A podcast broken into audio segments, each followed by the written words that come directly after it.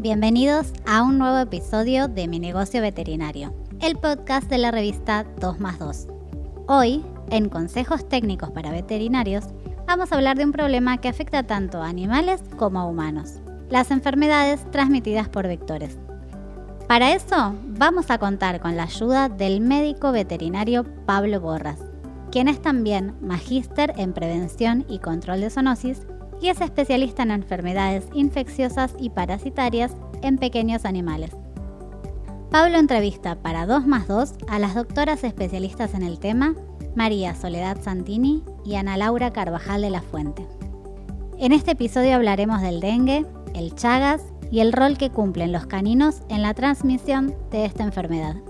También analizaremos el impacto del cambio climático en la propagación de enfermedades infecciosas la situación en la región y sus perspectivas en el país. Pablo, te damos la palabra. Hoy vamos a abordar desde una mirada global, desde una sola salud, la problemática de las enfermedades transmitidas por vectores, enfermedades transmitidas por artrópodos hematófagos, que impactan en la salud global, no solamente a los animales, sino también a las personas. Para abordar estos temas tenemos a dos invitadas y la primera es la doctora María Soledad Santini, investigadora CONICET y directora del Centro Nacional de Diagnóstico e Investigación de Endemoepidemias perteneciente a la ANLIS Malbram. Hola Sole, ¿cómo estás? Lo primero que te queremos preguntar es, ¿cuál es la situación de las enfermedades transmitidas por mosquitos en nuestro país? Hola, ¿cómo andan? Gracias Pablo por la invitación. La verdad es un placer para mí poder compartir este podcast con ustedes. A ver, la situación de los agentes eh, patógenos que transmiten mosquitos como sería dengue, fiebre amarilla, eh, es muy disímil una de otras. Igual vamos a aclarar antes que los mosquitos es un grupo que transmite una gran cantidad de arbovirosis y por supuesto que la Argentina es, eh, no, no, es excepción de esta gran capacidad vectorial que tiene este grupo de insectos. Sabemos que existe dengue, fiebre amarilla, encefalitis de San Luis, Zika, chikungunya, hay un montón de otros arbovirus más. Dos o tres cosas interesantes a tener en cuenta es que eh, la transmisión de estos virus también, por supuesto, están en relación directa con los factores ambientales. Por ejemplo, Hoy sabemos que Aedes aegypti llega hasta el norte de la Patagonia, de hecho llega hasta el sur de la provincia de Buenos Aires. Años atrás se creía que esto eh, podía no ocurrir, pero además de una cuestión de los, del cambio climático, que ya hablaremos de eso en un ratito, eh, tiene desde la biología, nosotros decimos que Aedes aegypti es un insecto plástico, tiene una gran plasticidad porque tiene una capacidad de adaptación muy importante. O sea que eh, en esta pregunta de cómo está la situación argentina, por ejemplo, de dengue y fiebre amarilla, en cuanto a dengue existe riesgo de transmisión por presencia de mosquitos hasta estas regiones que yo te digo, no obstante tienen que darse situaciones climáticas particulares para que exista, por ejemplo, la transmisión de dengue e incluso, como ocurre con muchos otros virus en este país, no hay una mm, transmisión endémica autóctona, sería mejor dicho, endémica del dengue en la Argentina. Sí o sí, el virus tiene que ser introducido, como ocurrió con COVID. El virus tiene que ser introducido para que luego los mosquitos Aedes aegypti tengan, eh, puedan transmitirlo de persona a persona. Hay un dato interesante, es que los mosquitos no tienen transmisión vertical, o sea, de progenia descendencia de, en este caso, el agente dengue, eh, el virus que produce dengue. En cuanto a fiebre amarilla, tenemos sitios eh, de, posible transmisión. Hay muchas provincias en la Argentina que son escenarios óptimos de transmisión, que se presenta, por supuesto, los reservorios, los vectores y este, diferentes tipos de huésped. Si bien hoy, fiebre amarilla, hoy en la Argentina no estamos teniendo transmisión autóctona, sí es cierto que a principio, hace un par de meses atrás, hubo una alerta epidemiológica por este, por una denuncia, porque se encontraron algunas especies de monos eh, muertos por fiebre amarilla en la frontera limítrofe con el norte de con Misiones. aproximadamente a 30 kilómetros de emisiones, por eso nosotros hoy estamos en alerta de transmisión de fiebre amarilla y tenemos que tener mucha precaución en este, en este verano que se acerca porque eh, estarían dando, hay una situación óptima de transmisión de estos eh, agentes en nuestro país. No obstante, a diferencia de dengue, existe vacuna para fiebre amarilla y si bien hay una alta población argentina que está vacunada, es muy importante que existiendo esta herramienta de protección, las personas que no hayan accedido a la vacunación puedan hacerlo. Muchas gracias, Sole. En cuanto a las enfermedades transmitidas por vectores, ¿cuáles son los factores que intervienen en la transmisión de estas patologías? Mira, cuando uno habla de enfermedades vectoriales, en realidad en ese nombre está metiendo un montón de problemáticas sanitarias y, eh, eh, o sea, médico-veterinarias. Vos podés hablar, por ejemplo, de eh, enfermedades de agentes patógenos transmitidos por garrapatas, como transmitidos por mosquitos, que hablábamos recién, como mismo también como flebótomos. Entonces, las condiciones esto que te decía hace un ratito, o sea, si bien tienen que darse situaciones climáticas para que los patógenos puedan ser transmisibles, también es cierto que tienen que ocurrir determinados factores eh, climáticos, condiciones óptimas de reproducción de los vectores y de hecho hoy en día se sabe que hay determinadas condiciones climáticas que favorecen la competencia y la capacidad vectorial de los diferentes vectores. Si tenemos que hablar de leishmaniasis vamos a tener determinadas condiciones de temperatura y humedad. Lo mismo pasa con los mosquitos y lo mismo pasa con garrapatas, que te voy a hablar a vos de garrapatas, ¿no? Pero es importante tener en cuenta esto, que hay factores climáticos que hacen, eh, que actúan de una manera positiva o eh, este, potenciando la transmisión de los agentes patógenos y a su vez hay factores climáticos que actúan por sobre la población de estos vectores ayudando a su reproducción, a su, este, a su, sí, a su crecimiento poblacional. Por último, Sole, te queremos preguntar algo que tiene mucha relevancia en los últimos años y que ha sido también motivo de controversia, que es el cambio climático. Sobre el cambio climático, ¿qué impacto real hay sobre las enfermedades transmitidas por vectores? Sí, el cambio climático tiene un gran impacto sobre las patologías. Lo que pasa es que el cambio climático, cuando uno lo, en general lo piensa como algo no tan tangible, ¿no? como algo lejano. Y lo real es que nosotros sabemos que, por ejemplo, hay determinadas políticas públicas, como, no sé, como el extractivismo, que si disminuye a gran escala las superficies de bosques nativos, porque cambian el uso del suelo, y este, bueno, y este cambio de uso del suelo repercute, eh, por ejemplo, con la producción de, con la generación de nubes, y esa generación de nubes obviamente repercute en la generación de sombras, en la generación de humedad, en, en producción de lluvias y demás. Entonces, sí, estos factores ambientales, por supuesto, van a repercutir en la, en la tasa, en la tasa de, em, de, reproducción, no me salía, en la reproducción de los diferentes eh, vectores, ya sean, hablamos de mosquitos, flebótomos, garrapatas, etc. Mismo eh, roedores. No sé, por ejemplo, que una de la, una, que, que, la, que, la, temperatura esté aumentando 1 o 2 grados hace que, por, por ejemplo, son factores que posibilitan el crecimiento poblacional de Aedes aegypti en el norte de la Patagonia, como hablábamos hace un ratito. O mismo eh, permite, o estos factores también eh, repercuten positivamente, por ejemplo, la presencia de, de vinchucas en ambientes urbanos. Este, o sea que el cambio climático, la verdad que repercute directamente sobre la eh, presencia de, diferentes enfermedades en ambientes urbanos que hace muchos años atrás creíamos que esto no iba a suceder o no podían ocurrir en esos ambientes urbanos. Y queremos seguir hablando sobre este tema tan importante que son las enfermedades transmitidas por vectores desde una mirada global, desde la mirada de una sola salud interdisciplinaria, abordando los distintos conceptos y aristas de estas problemáticas. Para hablar de la enfermedad de Chagas, queremos eh, hacerle unas preguntas a la doctora Ana Carvajal de la Fuente. Ella es investigadora con ISET, del CENDIE también a Liz Malbram, integrante del grupo ¿De qué hablamos cuando hablamos de Chagas? Hola Ana, la primera pregunta que te queremos hacer es ¿cuál es la situación actual de la enfermedad de Chagas en nuestro país? Hola Pablo, ¿cómo estás? Bueno, muchísimas gracias por la invitación y muy interesante tu pregunta.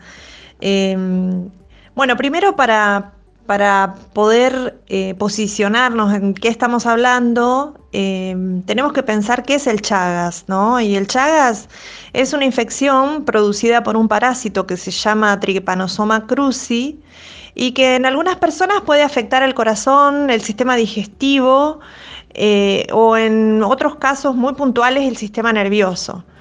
Sin embargo, las personas que tienen Chagas son portadoras del tripanosoma, pero no siempre se enferman. Esto quiere decir que solo 3 de cada 10 personas infectadas con Trypanosoma cruzi eh, podrán adquirir la enfermedad de Chagas propiamente dicha. ¿Y mm, cómo se transmite el Chagas? Bueno, a través de la materia fecal de insectos eh, conocidos como vinchucas o chinches en Argentina, eh, si es que están infectadas, ¿no es cierto? No todas las vinchucas están infectadas.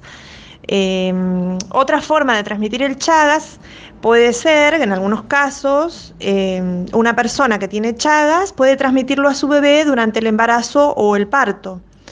Y también hay otras vías como la transfusión de sangre de donantes que están infectados y otra, no tan eh, frecuente en nuestro país, pero sí en, en, otros lugares como en Brasil, por ejemplo, y en Venezuela o en Colombia, que se da a través de la ingesta de bebidas o alimentos contaminados con materia fecal eh, de vinchucas infectadas. Y otra cosa interesante es, bueno, cómo no se transmite el Chagas. Bueno, el Chagas no se transmite a través de la leche materna, por eso no es indicación de interrupción de la lactancia. Y no se transmite a través de relaciones sexuales, de besos, eh, de abrazos o, por ejemplo, por dar la mano. Tampoco se transmite por compartir el mate u otra bebida o alimento. Em, algunos datos interesantes que me gustaría compartir es que las vinchucas siempre nacen sanas y solo adquieren el parásito y la posibilidad de transmitirlo una vez que se alimentan de sangre de una persona o de otro animal que está infectado. Y mm, en Argentina todos los bancos de sangre deben controlar la sangre que se va a donar y en caso de que mm, el resultado de una persona fuera positivo, se descarta eh, esa sangre. Y mm, además existe la obligación de comunicarse con la persona que donó esa sangre para confirmarle el resultado. Y mm, entonces, esto es importante, que quien tiene Chagas, por supuesto, no puede donar sangre. Muchas gracias, Ana. Y ahora te queremos hacer una pregunta que tiene que ver también mucho con el mundo veterinario y que para nosotros es muy importante, que es saber cuál es el rol que cumplen los caninos en la enfermedad de Chagas. Tu pregunta sobre los perros es eh, muy interesante porque depende también en el contexto que uno eh, estudie al perro. Por ejemplo, en el ámbito rural, un perro es muy probable que esté en contacto eh, con una vinchuca y que este, a su vez esta vinchuca pueda estar infectada con el parásito, como les comentaba hace un ratito, y por lo tanto hay ahí un ciclo que nosotros denominamos ciclo doméstico, donde se encuentra asociado em, el perro, como fuente de alimentación de las vinchucas, que están a su vez en su casa y donde las personas, por supuesto, que habitan esas casas, forman parte de ese ciclo doméstico, al que además se le puede sumar eh, algún gato eh, o, por ejemplo, cabras, y todos ellos eh, perros, gatos, cabras y personas son mamíferos y por lo tanto cualquiera de, de esos animales, incluidas las personas, eh, tienen la posibilidad de infectarse y de adquirir el parásito. Las aves, como gallinas, palomas eh, domésticas, ¿no es cierto? Me estoy refiriendo, eh, son refractarias al parásito.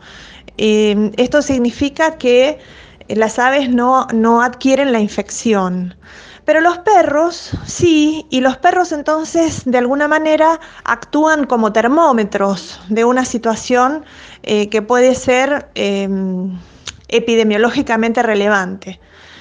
Por ejemplo, un estudio que, se hizo eh, preliminar en, la ciudad de San Juan, en otro ámbito, en un ámbito urbano, donde, bueno, también hay presencia de vinchucas, eh, se ha visto que eh, al extraer sangre a los perros, los perros de estos en ciudades también están infectados con el, con el Trypanosoma cruzi.